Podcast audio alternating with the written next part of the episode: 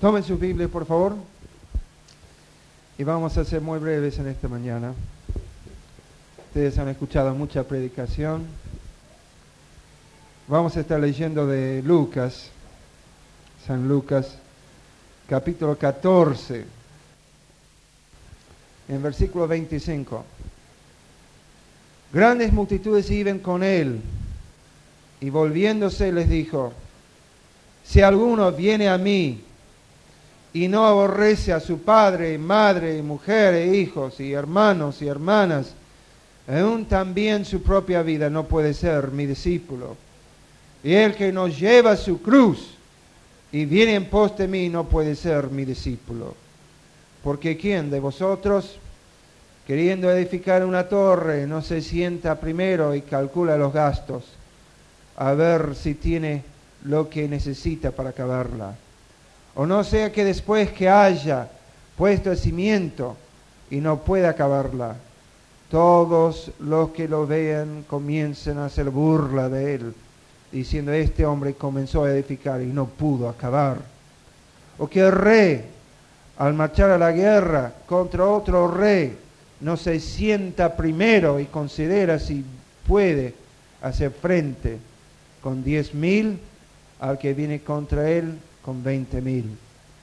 Si no puede, cuando el otro está todavía lejos, le envía una embajada y le pide condiciones de paz. Así también cualquiera de vosotros que no renuncia todo lo que posee, no puede ser mi discípulo. Que el Señor bendiga la lectura de su santa palabra. Oremos al Señor. Ahora, querido Padre, terminando esta maravillosa conferencia misionera estudiantil, estamos seguros, Señor, que hay una obra para hacer, hay una palabra para predicar, hay un trabajo para acabar. Te pedimos, Señor, que el Espíritu Santo de Dios tocara profundamente en estos minutos corazones de muchachos y de chicas, de hombres y mujeres, para que salgan a la obra, para hacer una gran obra para tu gloria. Señor, te alabamos y te lo pedimos todo en el nombre de Cristo Jesús. Amén. Nosotros hemos estado escuchando de la obra de Dios y lo que Dios está haciendo de las personas que Dios está utilizando. Hemos observado el corazón de la obra misionera. Pero aquí terminando en el día de hoy, yo quiero que pienses muy en serio del precio que hay que pagar. El precio que hay que pagar. Aquí el Señor Jesucristo está anotando discípulos. Ahora yo no quiero que te equivoques. Muchas veces tenemos una idea muy equivocada en cuanto a la obra de Dios. Observamos una obra inmensa para hacer, multitudes que necesitan venir a Cristo, una falta tremenda de obreros, una falta de dinero, personas que se están sobregastando para hacer esa obra. Y a veces tenemos una idea de un Dios pobre que está en el cielo, como si fuera un abuelo que está ahí rogando y buscando obreros que Él como si no pudiera juntar las personas. Pero yo le quiero decir que no es así. Al contrario, nuestro Señor habló de una gran cena. Y Él después dijo que las personas tienen que salir y buscar a personas por todos lados y obligarles a entrar para llenar su casa. Y justo después vinieron detrás de Él una tremenda multitud de personas. Le vinieron siguiendo. Pero Él ahí no giró aplaudiéndoles diciéndome alegro que hayan venido. Tanto le hemos necesitado. Ustedes no saben cuántas personas necesito alistar en mi ejército. No, no decía así. Él giró ahí, les miró a ellos y les comenzó a decir, realmente, realmente ustedes quieren ser mis discípulos. En estos pocos versículos él dijo seis veces, no puede ser mi discípulo, no puede ser mi discípulo no puede ser mi discípulo. Él les quiso decir que hay un costo, hay un precio. y es muy alto. Y él les dijo, ustedes quieren ser mi discípulo, les quiero decir que es un privilegio, les quiero decir que va a salir un precio, les quiero decir que va a faltar una promesa, les quiero decir que si van a ser mis discípulos, les va a costar todo lo que tienen. Ahora, mi querida juventud, les quiero decir que Dios no es un pobre que está en el cielo llorando para que personas se anoten para su programa. Él es el rey de los reyes, el señor de los señores. Él es el general del ejército y él va marchando a la victoria. Y si hay algunas personas que quieren ajuntarse a él para entrar en esa victoria, para participar de la tremenda ganancia de ser siervo de Jesucristo, pueden. Pero tienen que contar el precio primero. Esta mañana quiero que piensen un poco en ese precio. El precio que Él iba ahí inyectando en sus mentes y sus corazones. Él les hizo a ellos sentar y calcular lo que iba a ser el precio. Fíjense en sus Biblias. El primer precio que Él va a nombrar aquí es un precio de lo que vamos a llamar en esta mañana parentela. Él dijo, fíjense en su parentela. Porque dijo, si alguno viene a mí y no aborrece a su padre, madre, mujer e hijos, hermanos y hermanas, y aún su propia vida, no puede ser mi discípulo. Él dijo, ¿cómo está tu parentela en tu lista de prioridades? ¿Cómo está? Dice, cuando tú mides tu amor hacia los padres y toda tu parentela, al lado de tu amor hacia mí y mi programa, ¿cómo está? ¿Qué preferencia das? ¿La preferencia va a ir a la parentela o la preferencia va a ir hacia el programa de llevar hombres y mujeres a los pies de Cristo Jesús? Él dijo, si no estás dispuesto a decir en tu propio corazón, yo amo más a mi Señor el programa de Dios que puedo amar aún más a toda mi familia, no sirve para ser soldado mío. Mis queridos alumnos, es una cosa muy seria de pensar en salir a servir a Dios. Yo tengo el tremendo privilegio ahora de tener mi madre aquí. Por muchos años no estaba. Ella vivía una vida difícil ella me escribía. Y yo no quiero decir que no lloraba mi corazón y no me salía el corazón para decir cómo me gustaría estar al lado de ella para ayudar. Pero cuando dije a Dios años atrás, Señor, iré donde tú digas y haré lo que tú digas, cueste lo que cueste, involucraba a mi familia también. ¿Por qué digo eso? Porque yo conozco a muchas personas que nunca llegan a hacer grandes cosas para Dios porque nunca han tomado en cuenta este precio. Una persona dice, pero ¿qué está predicando ahí para la vida? ¿Que hay que odiar a los padres? No, no. No, al contrario. Hay que amarles tanto, tanto a los padres y a parentela, que tú amas a Dios más. Porque un amor inferior no sirve. Se torna en algo humano, algo superficial, algo del día de hoy y no algo eterno que tiene una proyección eterna. Hace algunos años atrás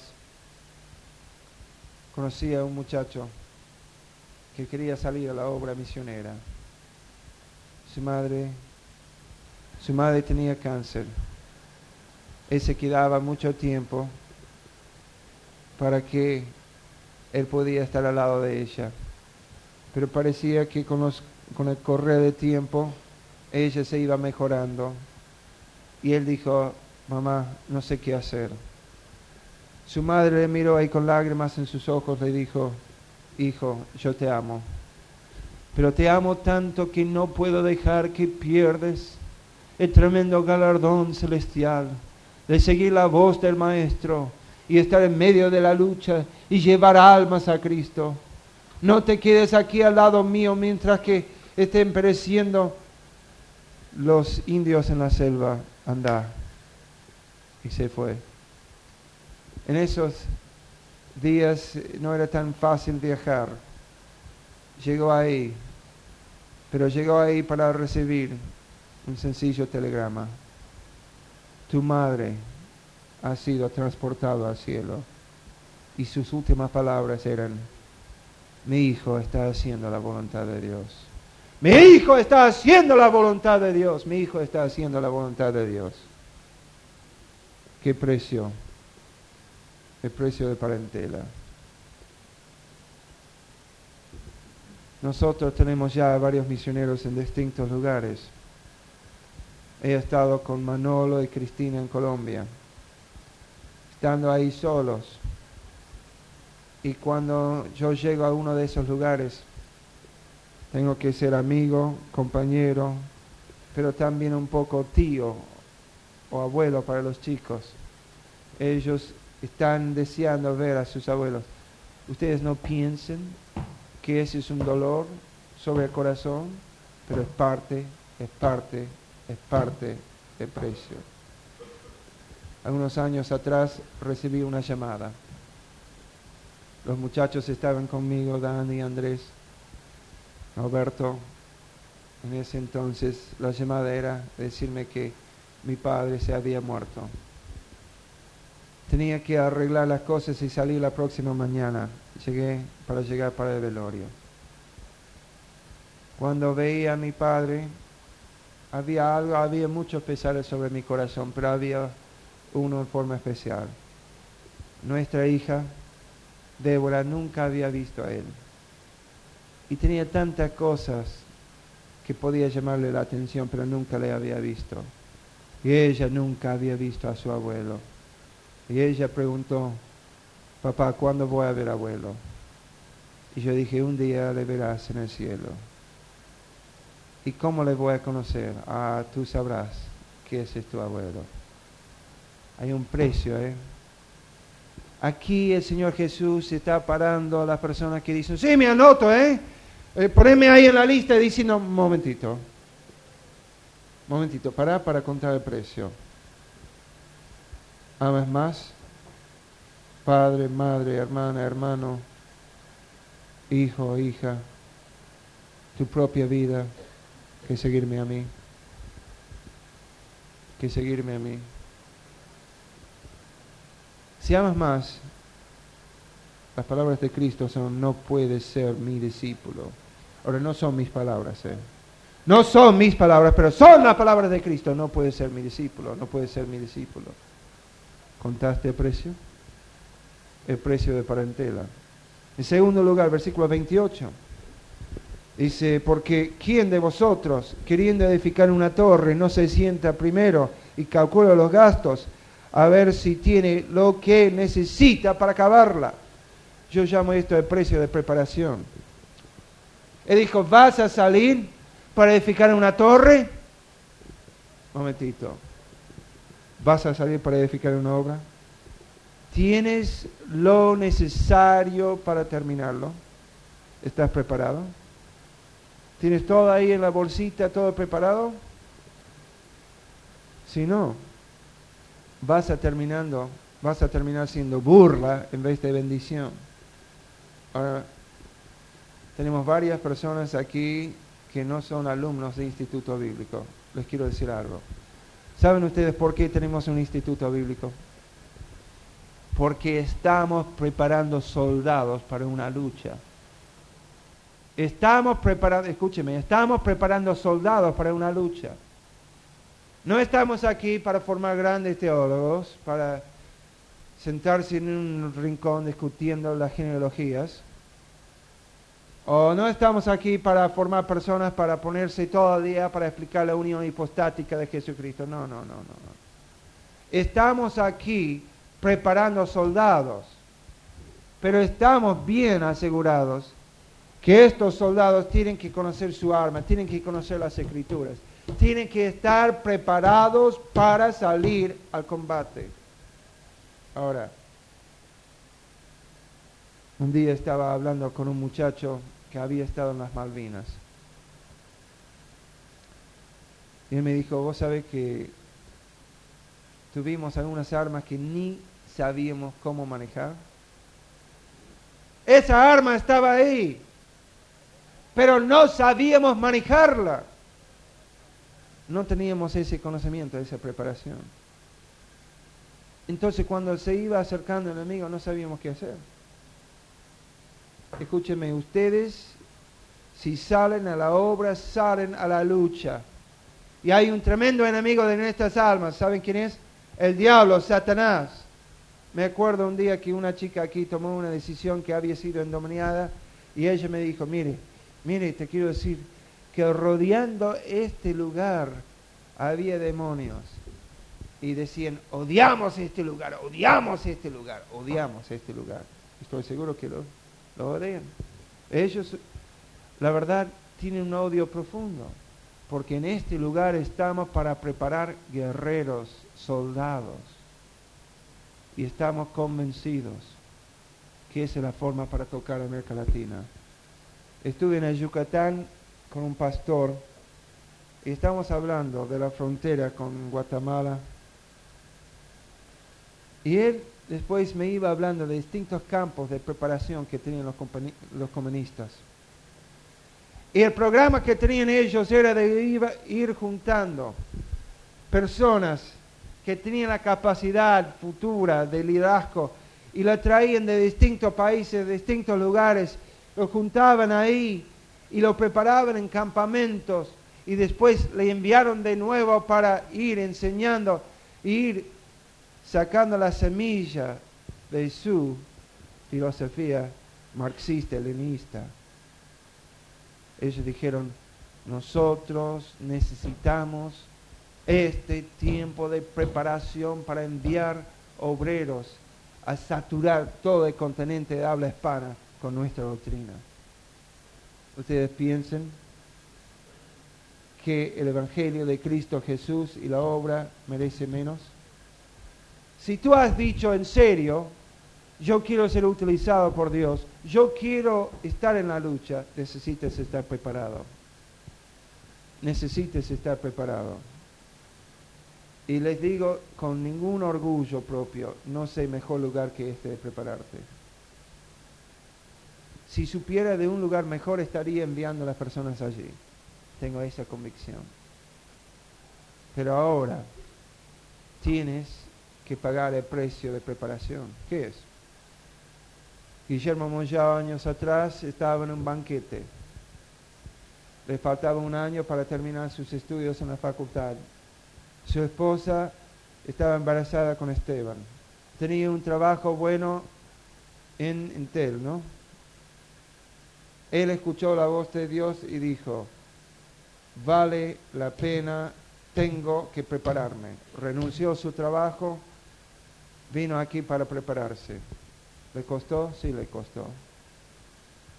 No sabía qué iba a tener para sustento, no sabía cómo iba a ser para su futuro hijo. No sabía nada de futuro, pero sabía que Dios le estaba llamando y vino para prepararse. Dios le está utilizando hoy porque tomó ese paso. Años antes había un muchacho que tenía una carrera en el banco. Dios habló a él. Y yo le miré un día sentado en un auto justo enfrente de este edificio, le dije, tienes que prepararte. Y ese muchacho fue a Brasil, es Andrés Fernández Paz. Le pasó lo mismo con Dan, con este Norberto, con todos esos muchachos que están aquí. Primero gastaron un tiempo en preparación y había un precio que pagar. ¿Qué clase de precio? Falta de comprensión por muchas personas, falta de seguridad, en la forma humana, pero toda la seguridad en el mundo en la forma divina. El precio de preparación. Tercer lugar, versículo 31. ¿O qué rey al marchar a la guerra contra otro rey no se sienta primero y considera si puede hacer frente con diez mil al que viene contra él con veinte mil? Y si no puede, cuando el otro está todavía lejos, le envía una embajada y le pide condiciones de paz. Así que cualquiera de vosotros que no renuncie a todo lo que posee no puede ser mi discípulo. El precio de persistencia. Persistencia. Viene contra ti enemigos innumerables. Esta persona ahí tenía que calcular porque si no, un día iba a tener que enfrentarse con un hecho terrible de rendirse. Yo no sé de ti, pero no me gusta rendirme. No me gusta rendirme. Hay un lema sobre mi vida, no te rindes, no te rindes, no te rindes, persistencia, persistencia, persistencia. Un gran hombre de Dios dijo, siempre es demasiado temprano para rendirse. No te rindes nunca, no te rindes nunca. Persistencia. Algunos años atrás estaban las Olimpiadas en el estado de Nueva York, las Olimpiadas del invierno. Un hombre que iba a esas Olimpiadas para participar, que iba a ser participante, algunos años antes le dijeron que su salud se iba a quebrantar si él seguía entrenándose en ese frío bajo cero sobre hielo a las 4 de la mañana en horas increíbles. Él dijo, si voy a ser un ganador, tengo que ser persistente. Pues él pasó después algunos días y aún meses en la cama, pero siempre se levantaba de esa cama, siempre se levantaba de esa cama para salir y luchar y ganó cuatro medallas de oro en las Olimpiadas. ¿Por qué? Porque era persistente.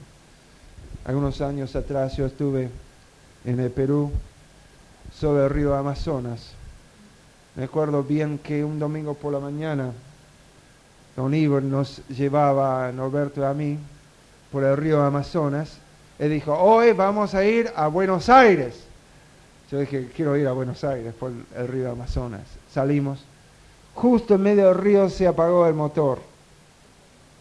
Ahora, este, yo estaba adelante Norberto estaba atrás, y don Iber me dijo, agarra ese junco ahí, porque si no el río nos va a llevar para abajo. Yo agarré el junco, pero lo agarré tan fuerte que lo arranqué ahí. Tenía el junco ahí mirando, yo le estaba diciéndole qué hacer ahí atrás y tenía el junco ahí en la mano. Y don Iber seguía, seguía con el motor y de repente se arrancó de nuevo y fuimos para Buenos Aires. Llegamos ahí. Era una cosa increíble estar en Buenos Aires con 12 personas en una casita con un, techo de paja y predicamos ahí. Pero después me llevo a otro lugar y conocí a un misionero que tenía una enfermedad increíble en los brazos, que se iban comiendo los músculos, una clase de cáncer. Ese hombre por 30 años no había perdido ningún domingo de predicar ahí en el río Amazonas. Llegó un momento que ni tenía la fuerza en su brazo para mantener su Biblia en alto. Le hicieron ahí una clase de púlpito y él iba a aquellos lados, le ponían la Biblia ahí y él sin la fuerza de mantener el brazo en alto predicaba de las escrituras. Yo vi a ese hombre 30 años con una salud quebrantada y dije, esa persistencia. Le costó su salud y la vida. Yo le quiero decir, nunca van a hacer nada para Dios si no son persistentes. Si no son personas que dicen, nunca me rindo, nunca me rindo. Y para terminar, un precio más. El precio de parentela, el precio de preparación, el precio de persistencia y el precio de piedad. Piedad. Es ser un hombre piadoso, una mujer piadosa. Vivir una vida santa, de no dejar nunca este libro, de levantarte con el libro, de acostarte con el libro en la oración, de ser una persona piadosa. Y Pablo dijo a Timoteo, todo hombre que quiere vivir piadosamente sufrirá que persecuciones, va a pagar un precio, va a pagar un precio. Hace unos años atrás había un muchacho que había ido a nuestro campamento en Nueva York, que tomó una decisión ahí y dijo, yo voy a regresar a mi casa y voy a vivir una vida piadosa. Fue ahí, era un muchacho judío. llegó y dijo a sus padres que él había conocido al Mesías. Tomaron su Biblia, rompieron su Biblia. Él consiguió otra Biblia. Tomaron su Biblia, la quemaron. Él siguió, dijo, yo voy a vivir piadosamente en esta casa. Una noche él se inclinó el rostro para orar. Justo antes de comer, esa noche iban sirviendo una sopa. El padre, cuando vio a ese joven ahí orando, tomó la cara y la aplastó en la sopa. Quemó toda la cara. Él miró a su padre y dijo, papá, yo te amo igual porque Mesías vino por ti también. Le llevó a su pieza, le golpeó, le dejó inconsciente en la pieza. Ese muchacho sufrió ahí cinco años. Pero un día su padre vino a su pieza y dijo, hijo, hijo, yo he visto Dios en tu rostro. Hijo, hijo, yo he visto Dios en tu rostro. Hijo, hijo, yo quiero conocer tu Mesías. Y ese hombre llegó a conocer al Mesías sencillamente porque un hijo pagó el precio de vivir una vida piadosa. Jesucristo dice, ¿quieres ser mi discípulo? ¿Quieres ser mi discípulo? Si quieres ser mi discípulo, tenés que pagar el precio. ¿Estás dispuesto? El precio de parentela, el precio de preparación, ¿sí? el precio de persistencia, el precio de piedad. ¿Estás dispuesto? Si estás dispuesto, entonces Dios va a decir, sí, puedes venir, sí, te puedes anotar, sí, puedes tener el privilegio de servir en mi ejército. Si no, él va a dar las espaldas y va a decir, otros, otros vendrán y tú perderás la bendición. ¿Qué va a hacer para tu vida? Oremos.